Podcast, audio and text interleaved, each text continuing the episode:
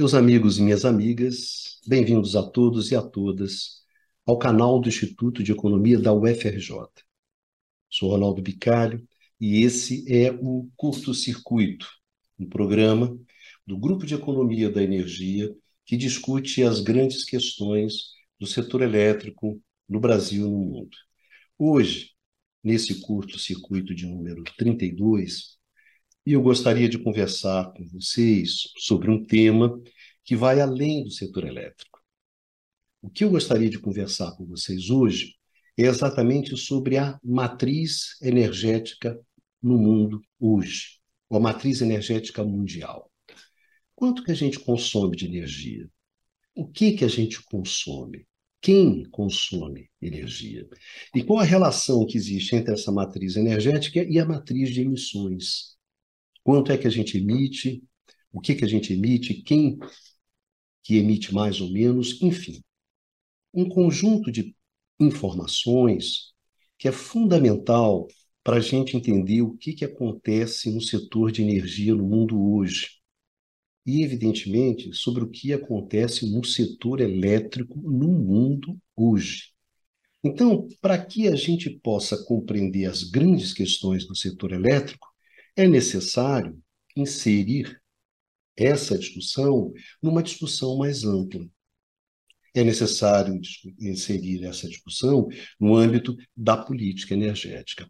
Nós já fizemos isso aqui no curto-circuito, num tipo de abordagem, num tipo de programa que está sempre discutindo a política energética. Por exemplo, no curto-circuito de número 6, a gente discutiu sobre a guerra e a transição energética. No curto-circuito 16, a gente discutiu sobre a, a, o conflito entre a segurança energética e o enfrentamento da mudança climática no contexto da transição. E no curto-circuito 23, a gente conversou sobre transição energética e emprego. Pois bem, então nós vamos retomar essa discussão sobre política energética justamente a partir da matriz energética. Então, a discussão de hoje é exatamente sobre isso. Quanto que a gente consome de energia, o que que a gente consome, quem que consome, essa é a discussão de hoje. Pois bem, lembrando a vocês, vocês podem encontrar esse programa no formato de podcast no podcast canal IE-FRJ, vocês encontram vários programas do canal IE, inclusive o Curto Circuito. Qualquer tocador de podcast, você encontra o nosso canal IE-UFRJ. Pois bem, meus amigos e minhas amigas, vamos então começar essa nossa viagem no coração do setor energético mundial, justamente discutindo a matriz energética mundial hoje. Vamos lá.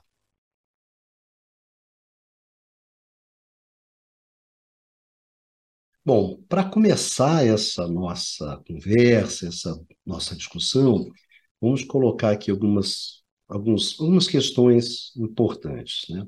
Quando a gente fala sobre a matriz energética, a gente está é, é, é tá falando sobre um agregado específico de consumo, de demanda. Como é que chama esse agregado?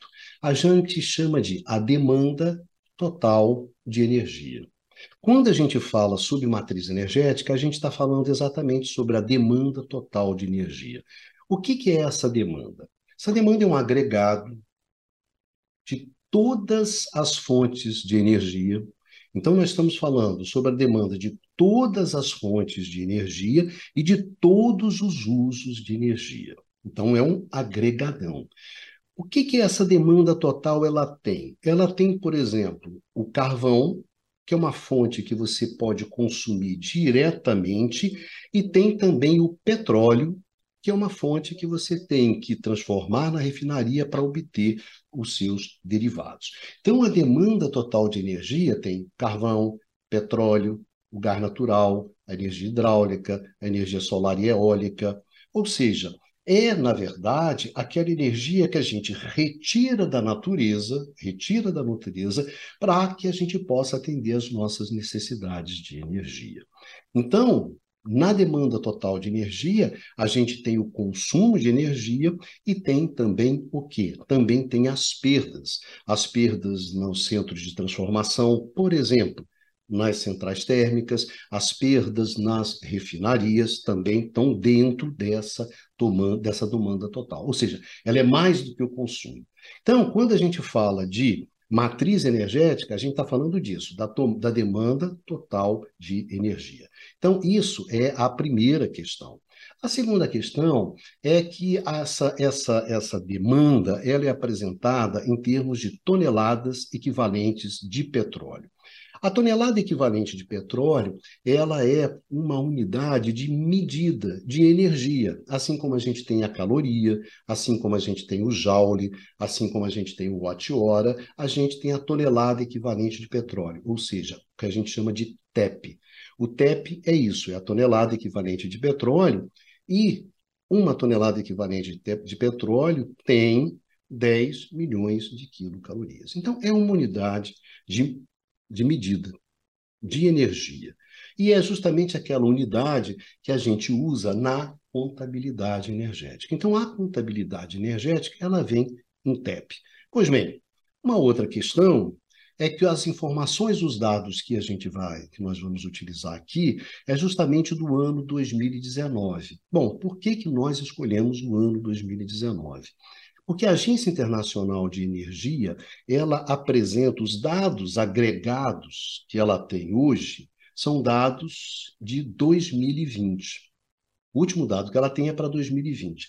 Então, como 2020 foi um ano muito atípico, que foi o ano da pandemia, nós escolhemos então 2019 para ser um ano mais, digamos, normal, né?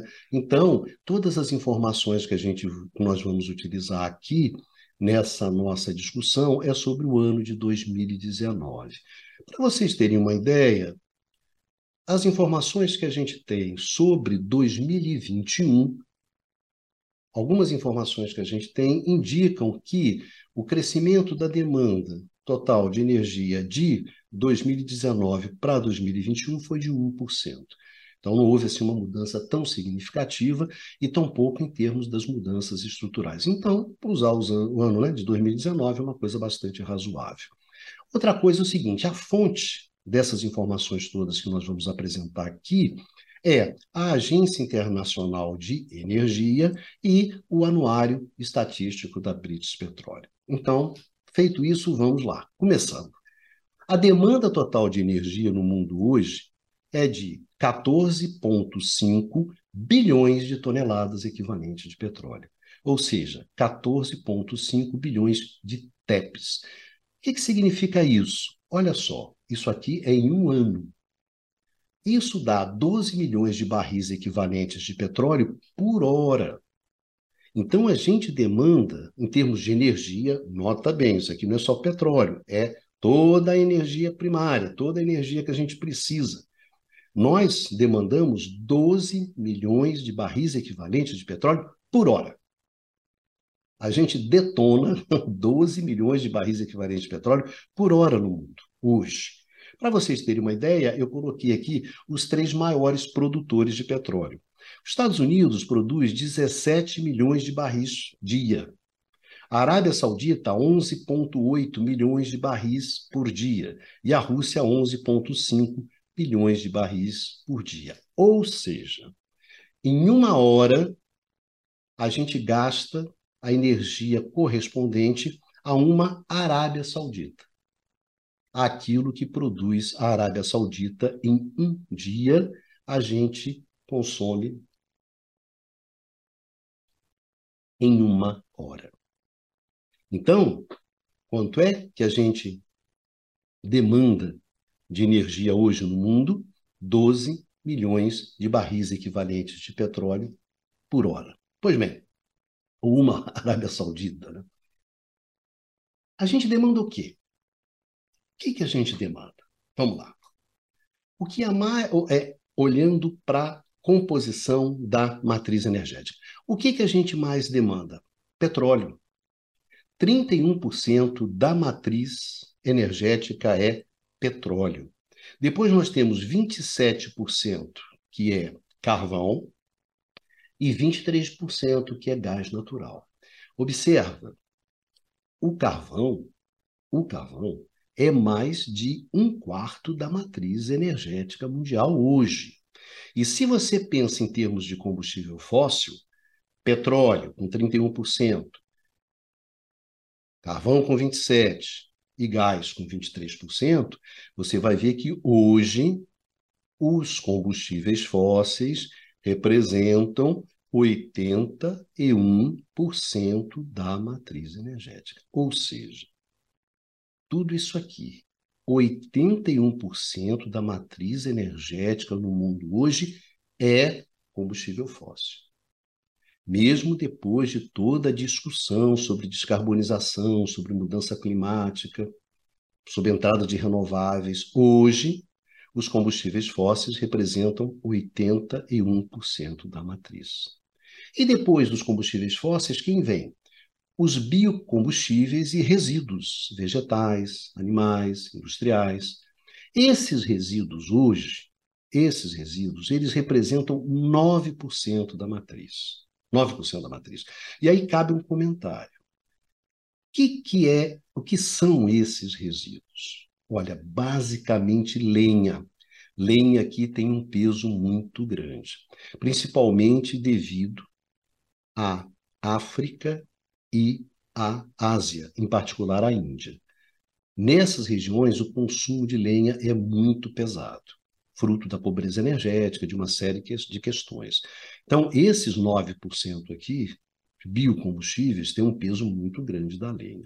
Bom, depois com 5%, a gente tem uma fonte importante que é a nuclear. A nuclear hoje representa 5% da matriz energética.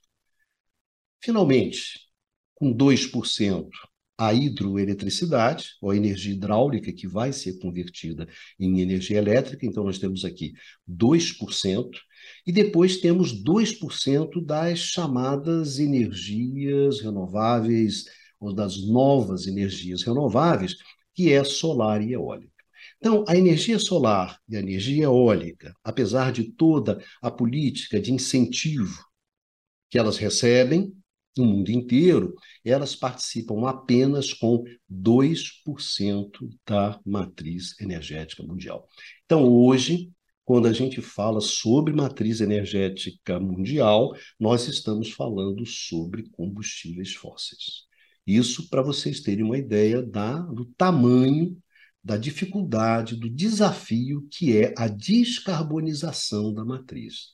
Descarbonizar significa hoje enfrentar os combustíveis fósseis nesse patamar, 80%, 81%. Bom, isso é o que a gente consome. Quem consome? Aqui também a gente tem uma conversa bastante interessante.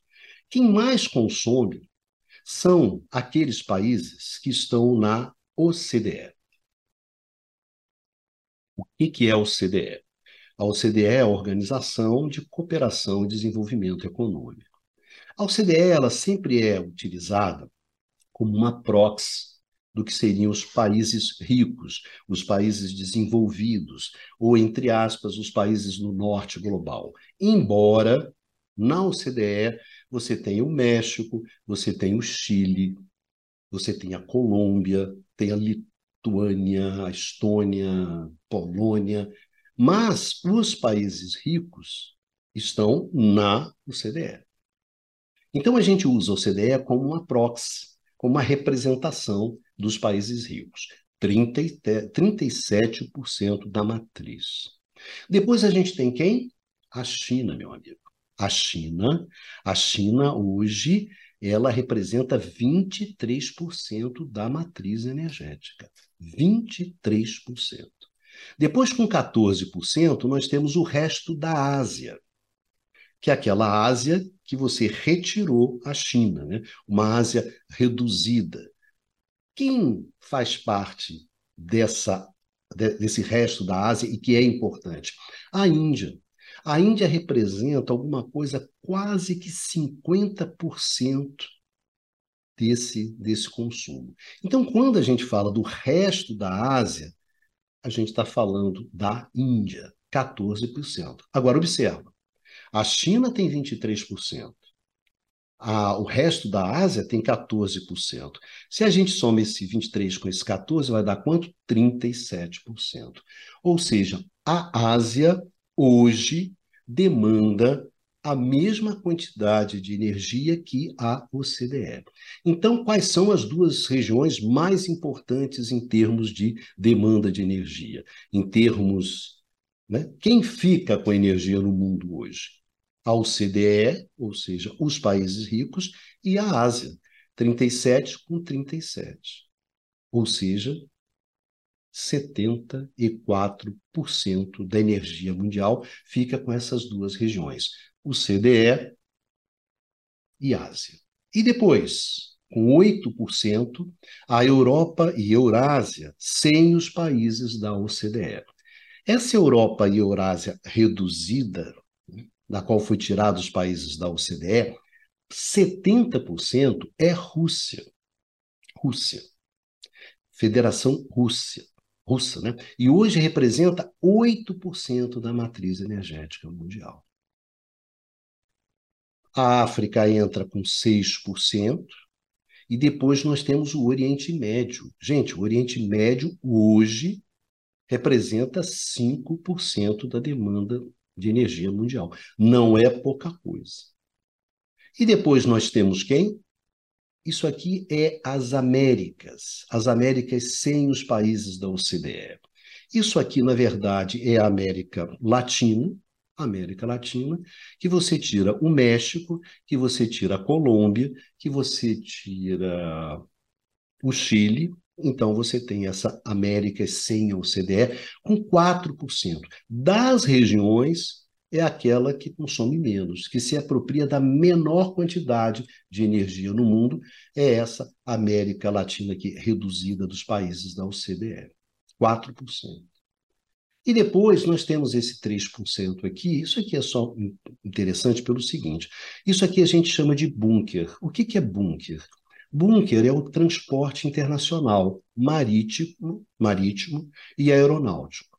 Isso a gente bota numa linha bunker. Ou seja, se você pega um navio, ele sai do Porto de Santos e vai até o Porto de Marseille, na França, a quantidade de energia que esse navio consumiu não vai ser alocado nem no Brasil, nem na França. Vai ser alocado numa linha que a gente chama bunker, ou seja, é transporte internacional. Então, quem consome energia hoje no mundo, meu amigo, a OCDE e a Ásia. Isso é por regiões. Tá certo? Pois bem, vamos dar uma olhada então na matriz de emissões porque essa matriz de emissões, ela tem muito a ver justamente com a matriz energética.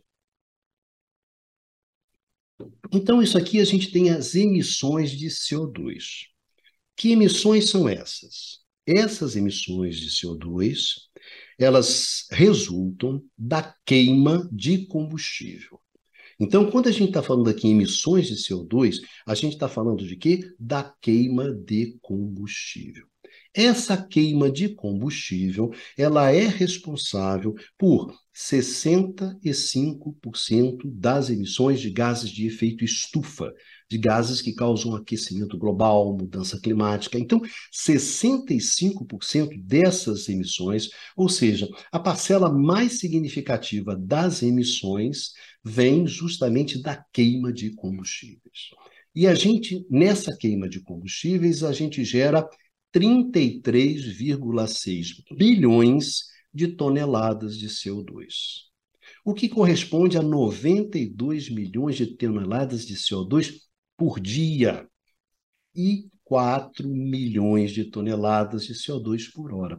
Ou seja, a gente demanda, a gente demanda 12 milhões de barris equivalentes de energia por hora. Toda a energia. E a gente emite 4 milhões de toneladas de CO2 por hora. Pois bem, quem emite? Bom, meu amigo, quem emite, basicamente, essencialmente, são os combustíveis fósseis. é a queima dos combustíveis fósseis, que é responsável por 99% das emissões de CO2. Combustível fóssil. O que, que é esse 1%? Gente, esse 1% é queima de resíduo industrial e queima de resíduos municipais que não são renováveis. Aí dá esse 1%. 99% é queima de combustível fóssil. Destaque para quem? Para o carvão. 44% das emissões de CO2 vem de quem? Da queima do carvão. 34% do petróleo e 21% do gás. E cabe chamar a atenção de vocês o seguinte: o carvão ele não é só quantitativamente né, a fonte mais contundente de emissão, né, com seus 44%. Ele qualitativamente, qualitativamente, ele também é uma fonte que tem um impacto forte. Por quê, Ronaldo? Pelo seguinte: se você tiver a mesma quantidade de carvão e de gás, a emissão do carvão vai ser muito maior. Se você tem uma central térmica, se você tem uma central térmica, uma central térmica ao lado de uma central a gás, e as duas centrais produzem a mesma quantidade de energia elétrica, você vai ver o seguinte: a central térmica a carvão produz duas vezes mais CO2 do que a central a gás. Então, carvão, meu amigo, carvão é barra pesada quando você fala sobre emissões de CO2. Então, quem emite CO2, queima de combustível, queima de combustível fóssil, carvão. Essa que é a sequência. E quando a gente vai para regiões, bom, aqui a gente começa a ficar interessante. A OCDE aparece aqui outra vez com 35% das emissões. Mas olha só, a China já tem quase pau a pau, 31% das emissões. 31% das emissões, olha só, muito perto e aqui o resto da Ásia, 14%. Se a gente pega a China com 31% e soma com o resto da Ásia, isso aqui, Ásia, Ásia, vai dar 45% das emissões. Então, se você olha na parte da energia, como a gente olhou, e a Ásia e a OCDE estão pau a pau, com 37%, quando vai para as emissões, a Ásia bate de 45% a 35%. Por quê? Porque na Ásia, e principalmente China e Índia, tem uma matriz energética na qual o carvão tem um peso muito grande. Ou seja, China e Índia são tocadas a carvão. É por isso que dá esse impacto significativo nas emissões. Então, quem emite se o consumo hoje é pau a pau, Ásia e OCDE, em termos de emissão, quem emite é a Ásia. Depois a gente vai aqui para quem? Para aquele Europa e Eurásia, né? menos a OCDE. Tem 8%. Isso aqui é Rússia. A Rússia tem uma matriz energética na qual o gás natural tem um peso razoável. Então, isso faz com que, em termos de emissão, a Rússia tenha um peso menor. Depois, olha só, Oriente Médio. Então, olha só que agora o Oriente Médio já aparece aqui em quarto lugar, não é isso? Primeiro lugar a gente tem a OCDE, depois a gente tem a Ásia, depois a gente tem a Europa e a Eurásia menos a OCDE, e aí a gente chega aqui já o Oriente Médio. Vale a pena olhar com atenção o Oriente Médio. A gente vai ver isso mais na frente. Depois, a África com 4% das emissões e as Américas, né, essa América Latina aqui, com 3%. Bastante razoável que a gente tenha somente esses 3%, porque aqui, principalmente, isso aqui é Brasil e a gente tem uma matriz energética renovável, uma matriz energética que emite pouco CO2. Daí, pesamos né, nesse agregado de países, faz com que a América Latina, essa América Latina muito é, definido na sua dinâmica energética pelo Brasil tem apenas 3%. Se apropria apenas de 3% das emissões, né? ou emite apenas 3%. Então, olhando isso aqui, quem emite CO2? A Ásia. E depois, em terceiro, aqui outra questão, que é a seguinte: é a emissão para o setor. Quem emite em termos de atividade? Meu amigo, a produção de eletricidade e calor. A produção de eletricidade e calor é responsável por 42% das emissões de CO2. 42%. Produção de eletricidade e calor, olha só. 80% disso aqui, 80% disso aqui é produção de eletricidade, centrais térmicas, ok? E depois, 20% é a produção combinada de calor e eletricidade. A produção simplesmente de calor, única e exclusivamente de calor, é muito pequena aqui. Então, você pode dizer tranquilamente que desses 42% aqui, a maioria esmagadora é para a produção de eletricidade. 42%.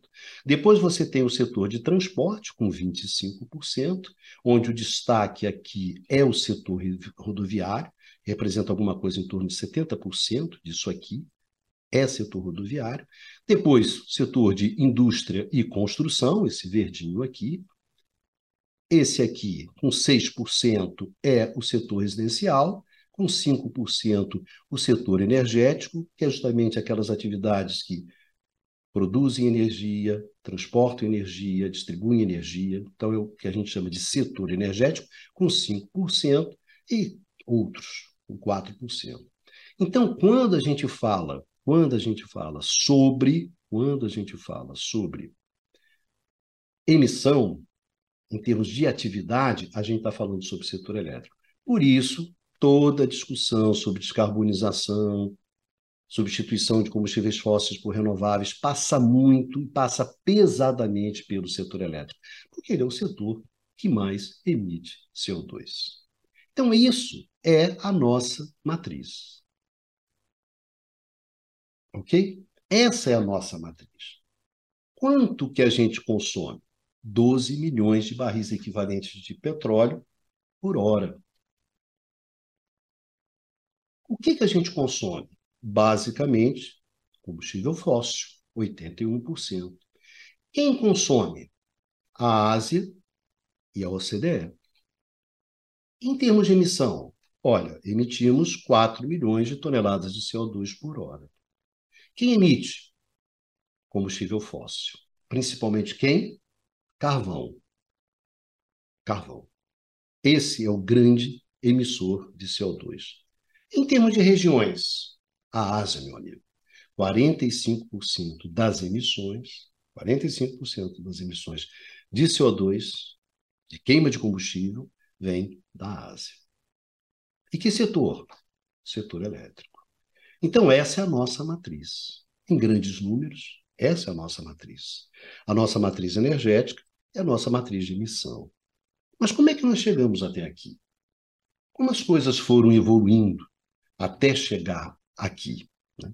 Isso é importante, isso é muito importante para a gente entender a mudança radical e profunda, algumas mudanças, algumas, na verdade, mudanças profundas, que ocorreram na matriz energética nos últimos 50 anos. É muito importante a gente saber como nós viemos essa discussão, eu gosto muito disso, né? em movimento, porque isso define uma trajetória e muitas vezes aponta caminho para o futuro. Então é preciso olhar isso com atenção. Vamos ver como nós chegamos até aqui. Qual foi a evolução da matriz energética nos últimos 50 anos?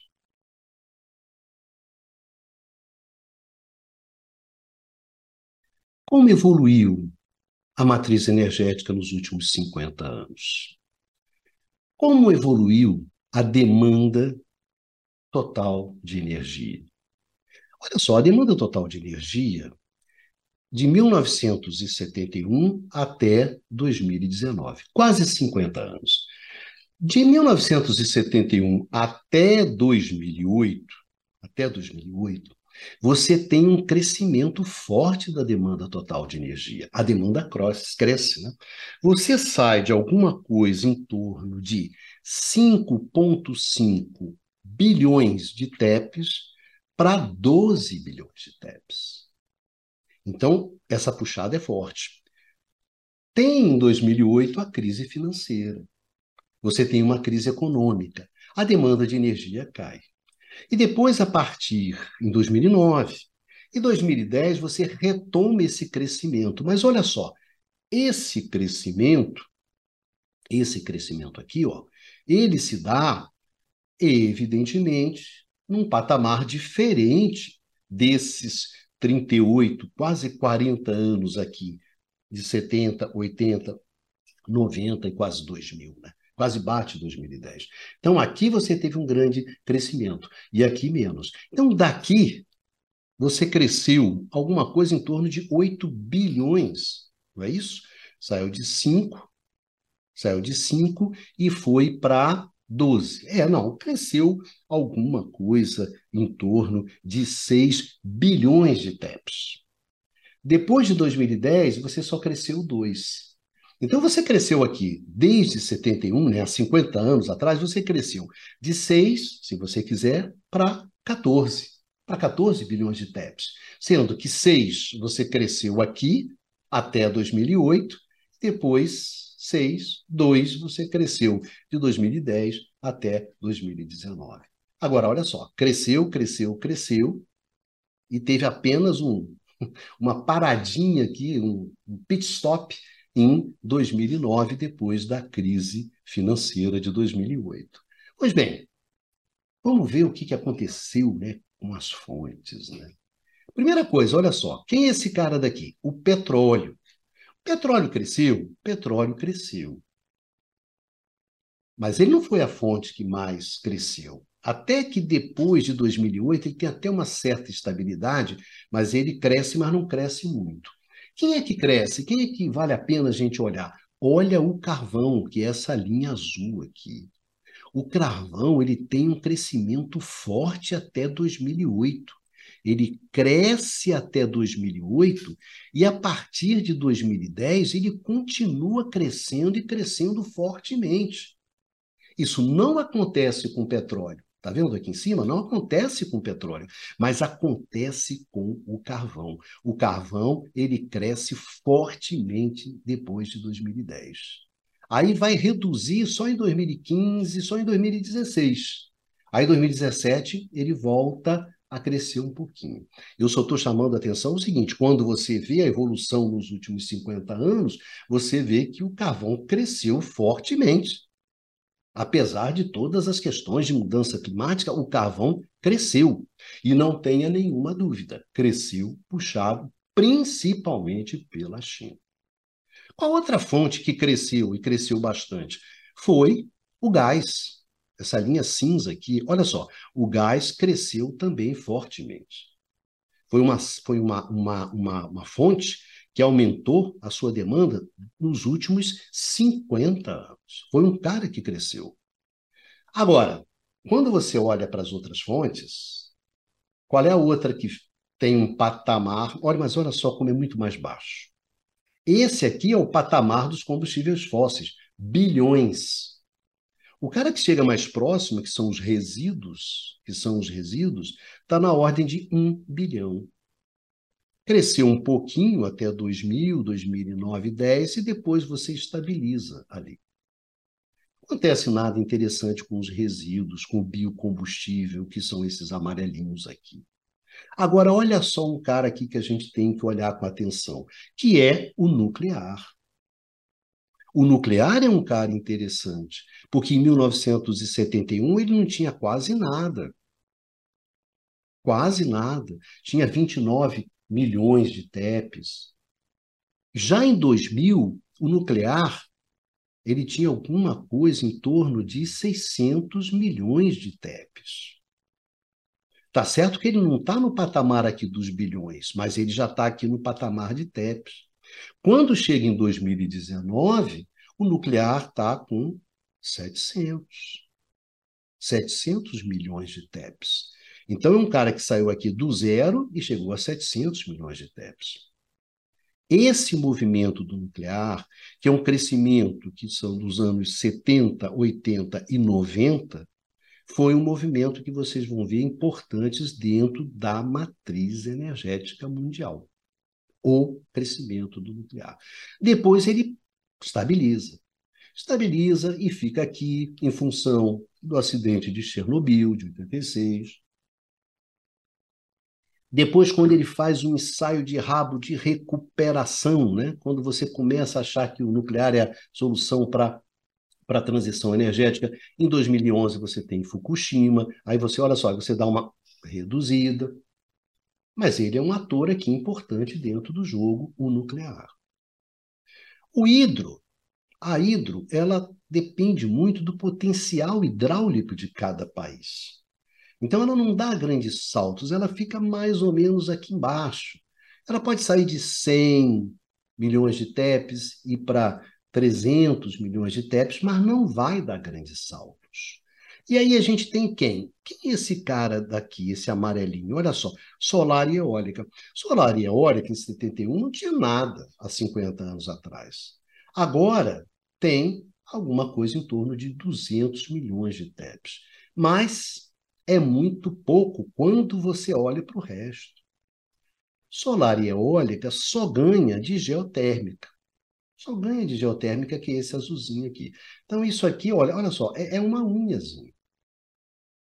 Perde para hidro, perde para nuclear, perde para os combustíveis, para os biocombustíveis, e perde para gás, carvão, petróleo, etc, etc.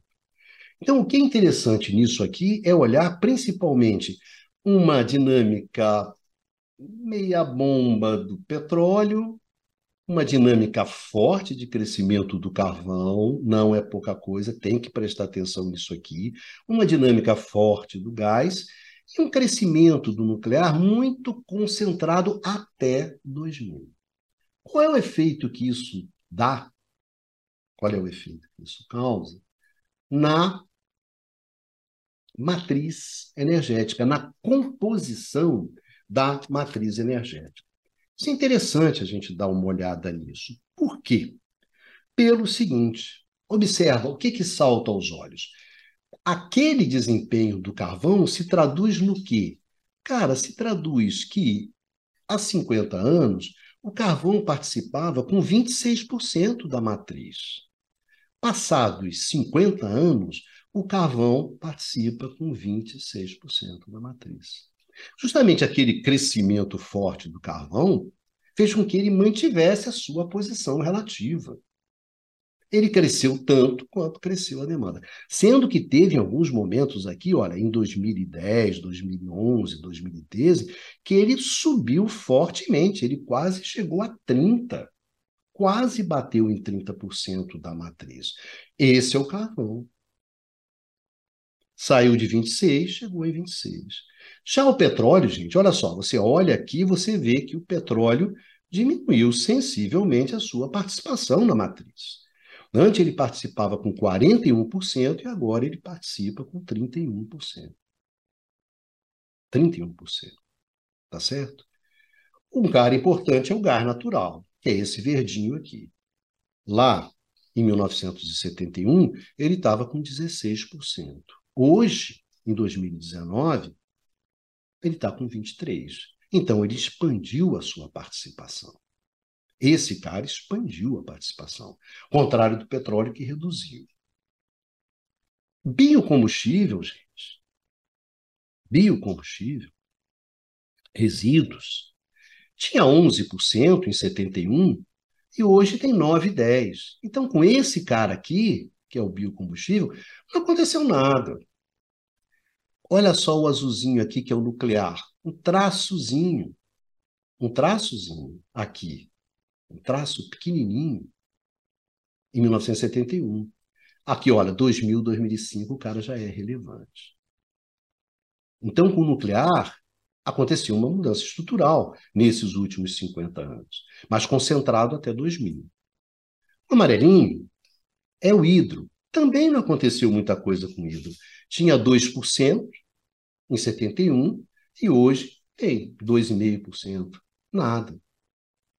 E esse, esse traçozinho aqui, nessa unhazinha aqui, que é a energia eólica e o solar aqui, ó. Tá vendo? Esse amarelinho, esse, esse vermelhinho, esse, essa corzinha aqui, ó, em cima do azulzinho, é isso aqui que é o que é o solar. Tá certo, ele saiu de zero, chegou a 200, mas ele representa 2%. Pesado aqui é essa rapaziada aqui. Então, o que tem de interessante aqui é a manutenção do, do protagonismo do carvão, manteve o seu protagonismo, reduziu o protagonismo aqui do petróleo, o gás aumentou o seu protagonismo, e o nuclear manteve o seu protagonismo num determinado momento muito específico. Então, essas foram as mudanças estruturais que aconteceram na matriz energética na matriz energética mundial nos últimos 50 anos. Olha só isso aqui. Isso são os combustíveis fósseis e os combustíveis não fósseis. E aqui que a gente vê bem a, a, a natureza do nosso problema. Olha só, aqui, aqui, em 1971, os fósseis representavam 81, 86%. 86% aqui, ó, em 1971. Reduz para 81 em 1990. Isso aqui é o nuclear. Chega em 2080 e com 80 ele vai ficar. Olha só, desde 2000, se você quiser, desde 1990, desde, quer dizer, há 30 anos que os combustíveis fósseis não saem daqui. A única vez que eles saíram, a única vez que houve uma redução significativa dos combustíveis fósseis foi com o nuclear. Foi com o nuclear. Isso aqui é um quadro. Olha só. 1990, 81%. A participação dos combustíveis fósseis na matriz. Em 2019, 81%. Isso aqui é o tamanho da nossa encrenca. Olha aqui quando a gente olha para as regiões. Olha quando a gente olha para as regiões. Veja o que, que acontece. Isso aqui é interessante. Tá ok? Por quê? Olha só. Isso aqui é o CDE. Esse movimento da OCDE é bastante interessante. Você cresce, cresce, cresce, mas cresce, cara, até 2000. Depois você estabiliza. Fica flutuando aqui. Ó dá, dá, cai uma redução, óbvio, né? que essa aqui foi a crise 2008 para 2009, depois recupera em 2010 e fica patinando aqui. A OCDE patina, os países ricos patinam. Agora, olha a China, rapaz. Olha o movimento da China, que é esse amarelo aqui. Olha como cresce vigorosamente a China. A China cresce e não cresce pouco, meu não cresce pouco, cresce fortemente. Se você olha aqui, esse azulzinho aqui é a, a Europa, a, a Ásia, né? menos a China. Também cresce. Cresce muito forte a China, cresce muito forte a Índia, de tal maneira que esse cara aqui, ó, 3, 3 bilhões e pouco de TEPs, esse aqui 2 bilhões. Se você soma a China com o resto da Ásia, você vai encostar aqui, amigo. 5,2. Essa foi uma mudança estrutural. Olha onde estava a OCDE em 1971. Olha onde estava a China e estava a Ásia. Brincadeira, né, meu amigo? Esse é o movimento. Aonde é que a demanda de energia cresce? Na Ásia, parceiro. Na Ásia. Onde é que está o dinamismo do crescimento da demanda de energia? Na Ásia. E esse cara aqui que sobe e depois desce, isso aqui é a Europa e Eurásia menos a OCDE. Esse cinza aqui é muito interessante esse movimento porque isso aqui é a Rússia. Essa queda aqui de 1990 para cá, para 2000, né, você mergulha, tem uma queda e depois fica estável. Isso aqui é o fim da União Soviética. Esse aqui é o fim da União Soviética. Você tá vendo? Você subiu aqui, né? Tinha alguma coisa próximo de um bilhão, vai a um bilhão e meio em 1990.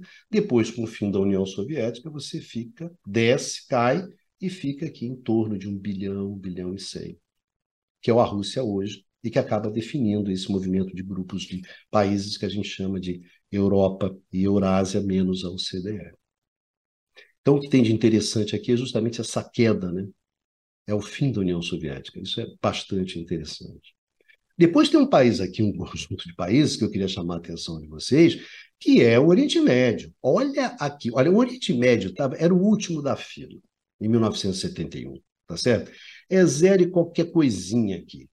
Olha como o Oriente Médio vai crescendo, crescendo, crescendo, ultrapassa a América Latina, encosta na África. Olha onde está hoje o Oriente Médio. Então, se você perguntar assim, quem cresce? Quem cresce?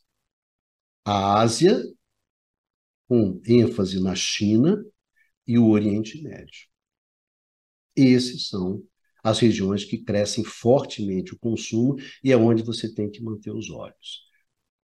América Latina, que é esse verdinho aqui, mais ou menos o Brasil, e olha interessante, né? A gente cai, cai a demanda de energia depois de 2016, a partir do momento, depois de 2015, quando a gente capota economicamente.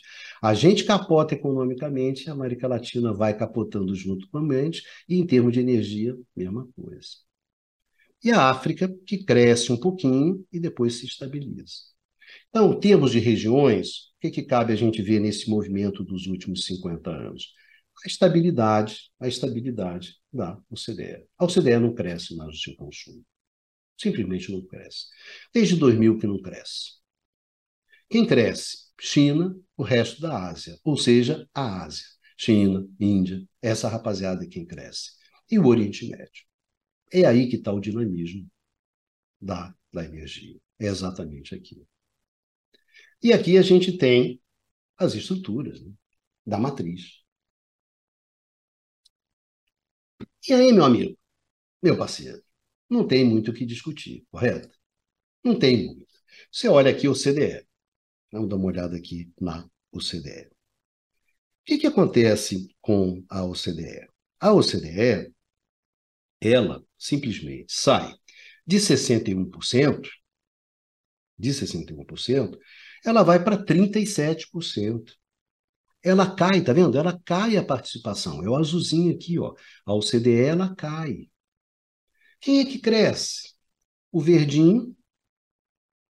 Quem cresce significativamente são esses dois caras aqui, esse roxo e esse azul daqui. Esse pessoal aqui, com destaque em primeiro lugar, para quem? Para a China, meu amigo. Para a China. A China sai de 7% em 1971 da matriz energética e bate 23%. E bate 23% em 2019.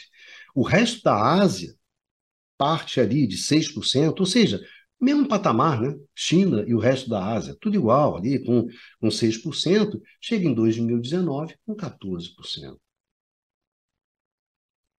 Então, esse pessoal aqui está com. Né?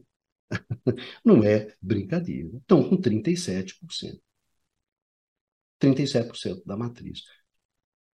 Os mesmos 37% daqui da OCDE.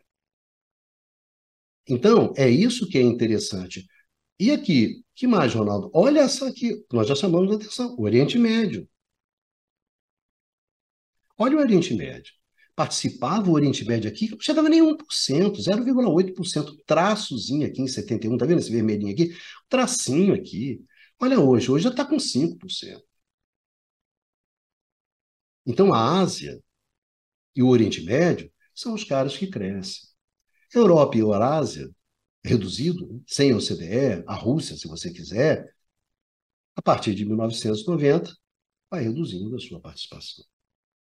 Não tem muito o que discutir, tá certo? Saiu lá de 15% em 1971, há 50 anos, era 15%, e hoje é 8%. É 8%. Mas não se esqueça que isso se deve também à mudança na matriz, à entrada forte do gás. uma fonte mais eficiente, tudo mais. Mas, em termos de dinamismo, em termos de dinamismo energético, a Europa e a Eurásia, né, que aqui, para a gente, a gente está falando que 70% é a Rússia, não tem um grande dinamismo em termos de, em termos de, de, de crescimento da demanda. Né? E depois temos aqui a África, não varia muito, e as Américas aqui também. Não acontece nada muito relevante. Né? Então, onde é que as coisas aconteceram nos últimos 50 anos? Com toda sinceridade, na Ásia. Eu diria na Ásia e no Oriente Médio. Na Ásia e no Oriente Médio é onde as coisas aconteceram em termos de energia. E aqui é a prensa, né? Aqui chegamos, né? finalmente, à síntese. Né? Se em 1971, lá em 1971, o que você tinha em 1971 era a OCDE, os países ricos, ficando com 63%, com 63% do consumo de energia, hoje esses caras eles estão com 38%. Estão aqui, ó, estão com 38%. Caiu de 63 para 38. E os países em desenvolvimento saíram lá de 37% e hoje detêm 62%. Ou seja, antes, o norte global ficava com 63% da energia. Hoje, quem fica com 63, 62% da energia é o sul global. Essa é a mudança estrutural realmente interessante e significativa na matriz energética mundial.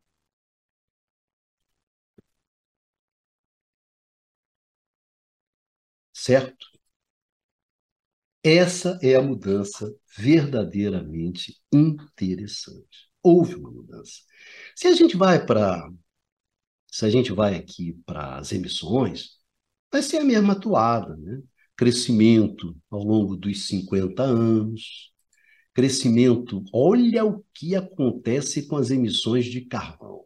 Você acha o quê? Você acha que o carvão bombando daquele jeito que a gente colocou, o que que deu? Estourou a boca do balão nas emissões. E principalmente, meu amigo, a partir de 2000, bomba e bomba pesada as emissões de carvão. Olha só isso aqui, não é brincadeira. O petróleo aqui, ó, é um menino bem comportado, as emissões de petróleo. Tá vendo? Olha o carvão. Não é mole. Então, pesado, e isso aqui, meu amigo, já falei. Isso é China, isso é Índia, isso é Ásia. Depois quem? O velho gás, que é um cara que vem crescendo, vem crescendo, vem crescendo. Ele vem aumentando a participação dele nas emissões. Ele vem aumentando a participação dele. Mas como o carvão acompanha o crescimento da demanda, segura o tranco, e é um cara que é muito, tem um impacto muito forte nas emissões, aí acontece isso, tá vendo? O, vai aqui o gás crescendo o tempo todo, mas e o carvão bom? Olha só o carvão. E é claro que vai dar nisso aqui. E aí vai dar nisso aqui, que não é pouca coisa. É o carvão saindo aqui de 36, 37, 38%, e aumentando as emissões para 43, 44. Ok? É isso que acontece aqui com o carvão. Ele aumenta a participação dele nas emissões. Sai de 37, vai para 44. Então, aqui, ó, 37, 44. O que, que acontece com o petróleo? Ao contrário, né?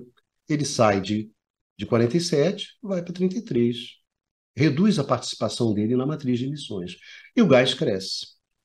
Então, é isso aqui que acontece em termos de, né, de, de, quem emite, em termos de, de fonte, né? quais são as fontes de, de emissão. E depois a gente fecha aqui quando a gente olha os países. Né? Não tem, segue a mesma coisa, gente. A OCDE aqui em cima, estabilizado, e a partir de 2000, 2005 entra numa trajetória de redução das emissões, e aqui a China, ó, bombando, porque ela está em cima do carvão, não tem como fugir disso. E principalmente a partir de 2000 ela bomba para valer, meu amigo. Isso aqui é a China. E esse cara aqui crescendo, crescendo, crescendo, crescendo é quem? Meu amigo, o resto da Ásia. É natural. Se você tem a matriz, que você tem a matriz asiática com muito carvão, e você cresce fortemente a sua demanda de energia, meu amigo, vai estourar as emissões. Não tem meu pé me dói. E aqui, olha, é o inverso, né? que é o caso da União Soviética. Você emitia, chegou a emitir 4 bilhões de toneladas de CO2, está aqui, ó, a União Soviética, e hoje você emite 2, 2 e pouco. Então, aqui é, é, o impacto ambiental em termos de emissão de CO2 da Europa e Eurásia menos a OCDE, ou seja, da Rússia, né, aqui, né, é, é pequeno, não é grande. Mas olha as emissões aqui do nosso valoroso Oriente Médio, era quase zero. Quase zero aqui em 71, tá vendo? Era zero, gente. Zero aqui. Voltamos aqui, ó. A zero. Subiu, subiu, subiu, subiu. Hoje já encosta quase em, é mais de um. Encosta em quase duas toneladas. Então, em termos de emissão, cara, são os caras da energia.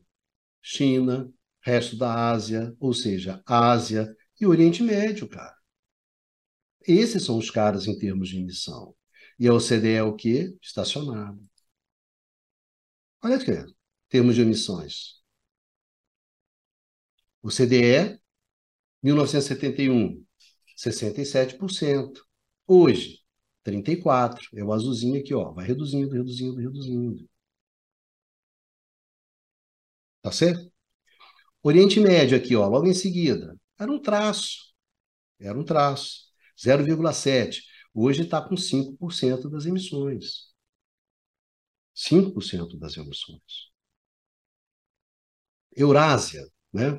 a Rússia aqui, para simplificar né, a nossa apresentação, era um cara que estava com 15%. Hoje está com 7, 8%. Reduziu aqui o verdinho, ó. Contraiu. Aí vai. Esse roxo aqui, né, que é a Ásia, a Ásia sem a China. O azulzinho que é a China, bom, aí, meu amigo, é o de sempre. A China saiu de 6 foi para 30 das emissões. O resto da Ásia saiu de 3, foi para 13. Essa rapaziada está com 43, 44, 45, que é a Ásia. Que é a Ásia. América, a nossa América Latina aqui, nada. Saiu de 2,4, foi para 2,8. A África, um pouquinho, 1,8 para 3,7. Então, o bunkerzinho aqui, no transporte internacional, um pouco estável, estável durante todo o tempo. Então, meu amigo, não tem discussão. A Ásia, Oriente Médio, são os caras. São os caras que dão hoje a dinâmica das emissões. Porque eles também dão a dinâmica da energia. Eles também dão a dinâmica da energia. E é o CDE. Não dá dinâmica a, a, as emissões não crescem por causa da, da, da OCDE. O consumo de energia não cresce na OCDE. As emissões também não vão crescer. E aqui a síntese, né? Lá em 1971, há 50 anos atrás, os países ricos, o norte global, era responsável por quase 70% das emissões. Hoje, é responsável por 35%. O Sul Global, há 50 anos, participava com 31% das emissões. Hoje participa com 65%. Inverteu. Se a energia ficava com o Norte Global, há 50 anos atrás, hoje, e as emissões também ficavam com o Norte Global, hoje a energia fica com o Sul Global, mas as emissões também. as emissões também. Então, é isso que a gente tem aqui quando a gente avalia as regiões. Então, se você me pergunta o que, aconteceu de relevante nesses últimos 50 anos, em termos de energia, em termos de energia, é a manutenção do protagonismo do carvão. A manutenção do protagonismo do carvão, a redução do protagonismo do petróleo e o crescimento do peso também do gás. O carvão ficou na dele, ficou com a mesma participação, significa que ele cresceu significativamente. E o que, que aconteceu com o que, que aconteceu com o gás? O gás cresceu, o carvão cresceu, o, o carvão cresceu. Então, é, é, é isso que é importante a gente ter em mente. Foram esses movimentos. E o movimento do nuclear foi um movimento muito pontual, que foi até 2000. Depois de 2000, você não teve mais. Tá certo? Então, esse é o quadro que a gente tem em termos do movimento, em termos de energia. Solar, eólica, muito pequeno movimento, numa situação muito restrita. Quando a gente pensa em termos de regiões, a OCDE parou, não cresce mais. Quem cresce? Quem cresce é a China, quem cresce é o resto da Ásia, ou seja, quem cresce é a Ásia, e quem cresce é o Oriente Médio. Isso em termos de regiões. E isso reflete quando você vai também para a conversa das emissões. Da onde é que vêm as emissões? As emissões vêm hoje principalmente do carvão, porque na medida que o carvão manteve a posição dele, ou seja, cresceu como acompanhou a demanda, o que, que aconteceu? As emissões do carvão estouraram. E vieram da onde? Da Ásia. Esse é o quadro. As grandes movimentações. E a síntese é essa do final. Antes, a energia ficava com o norte global. As emissões eram do norte global. Hoje inverteu. Quem está com energia é o sul global. 60% nós ficamos da energia e mais de 60% um pouquinho das emissões. Então, essa foi a grande mudança que a gente teve durante esses 50 anos.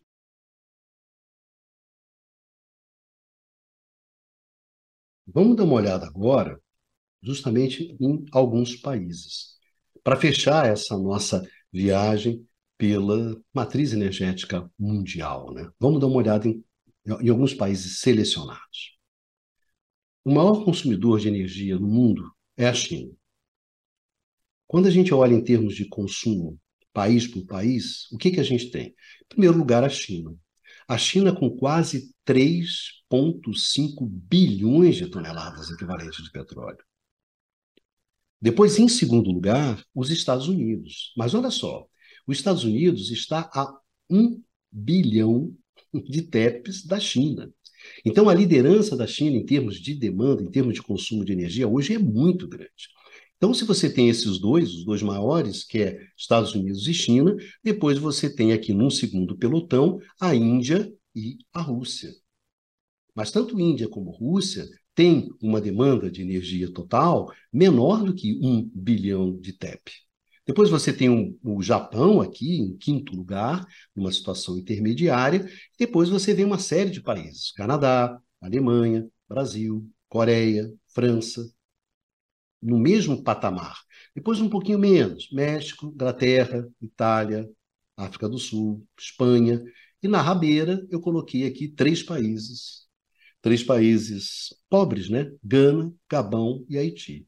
Então você vê como em termos de energia é o mundo é bastante desigual. O que eu quero chamar a atenção? Olha só que entre os quatro, os quatro maiores consumidores de energia, China, Estados Unidos, Índia e Rússia, entre os quatro, três são do sul global: China, Índia e Rússia. São do sul global um pouco chamando a atenção sobre aquilo que nós falamos sobre esse deslocamento entre norte e sul global, para onde é que vai o consumo, quem consome energia. Quando a gente chega aqui e pega TEP por habitante, pega o consumo, a demanda per capita, aí acontece uma coisa bastante interessante, meu amigo. Quando você vai para o per capita, o que, que acontece para a China? A China sai do primeiro lugar e vai lá para o meião. A Índia sai do terceiro lugar e vai lá para a rabeira. O que, que, tem de interessante aqui nesse TEP por habitante? Olha só. Canadá, primeiro lugar. Oito TEPs por habitante. Depois a Europa. Os dois aqui, ó. Canadá, Europa não. Estados Unidos. Depois Coreia, Rússia, Alemanha, Japão, Espanha, Inglaterra. O que, que eu estou chamando a atenção? Aqui é o inverso. Olha só. Canadá, OCDE. Estados Unidos, OCDE. Coreia, OCDE. Rússia, tudo bem, sul global. Alemanha, OCDE. Japão, OCDE. Espanha, OCDE. Inglaterra, Itália. Ou seja, quando você vai no per capita, meu amigo, vai no per capita, o que dá é o norte global é o norte global. E aí, olha só, tá? Índia, China, a rapaziada vai toda para cá. O ponto interessante aqui é a França, porque a França também tem uma população grande. Então ela bate um pouquinho aqui nessa história aqui que a gente tem mais para cá. Mas o que é interessante é que aqui, cara, é norte global. Quando você vai para o per capita, é o norte global.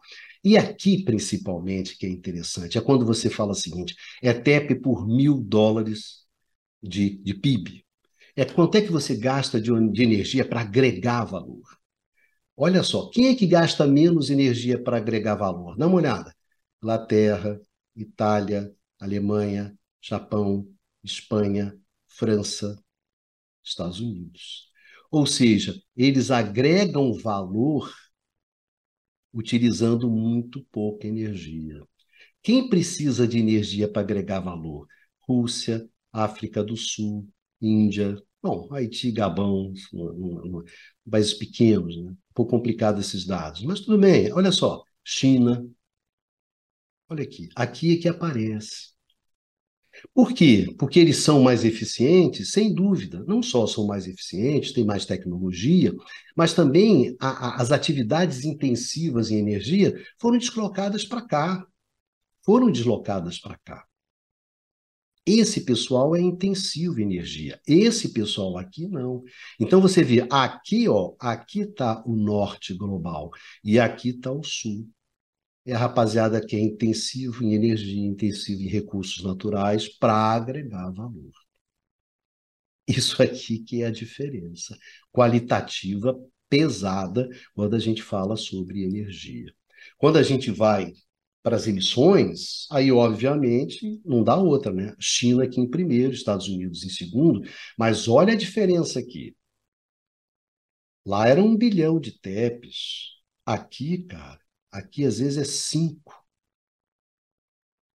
Quase 5, 6 milhões de toneladas de diferença de CO2. Aqui pesa, pesa muito a matriz energética chinesa baseada no carvão. Longe, longe, a China é o maior emissor de CO2. Depois vem os Estados Unidos, né? Aqui, olha, Índia e Rússia, não, não é à toa que a, a diferença aqui aumenta, porque a Índia também tem carvão, então fica mais longe da Rússia. Japão na mesma situação intermediária de quinto cara.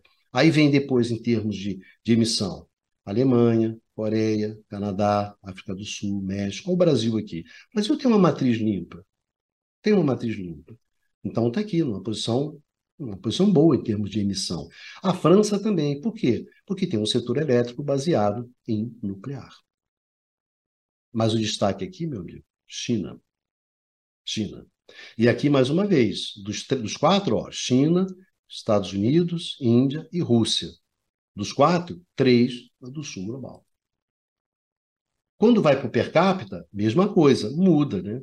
A China vai para cá, para o meião, olha. A Índia vai para a rabeira. Aí quem que aparece? Canadá, Estados Unidos, Rússia, Coreia, Japão, Alemanha. Aqui é uma inversão.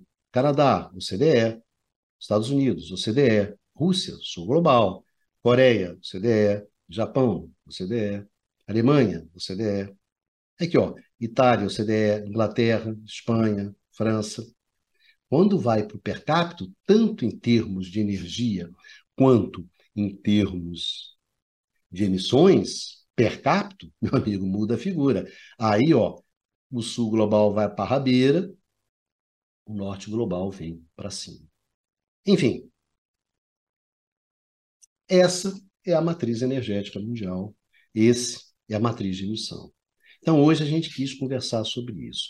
Ter essas questões na cabeça é muito importante para a gente entender o que acontece no setor de energia no mundo. Quais são as grandes questões da política energética no mundo?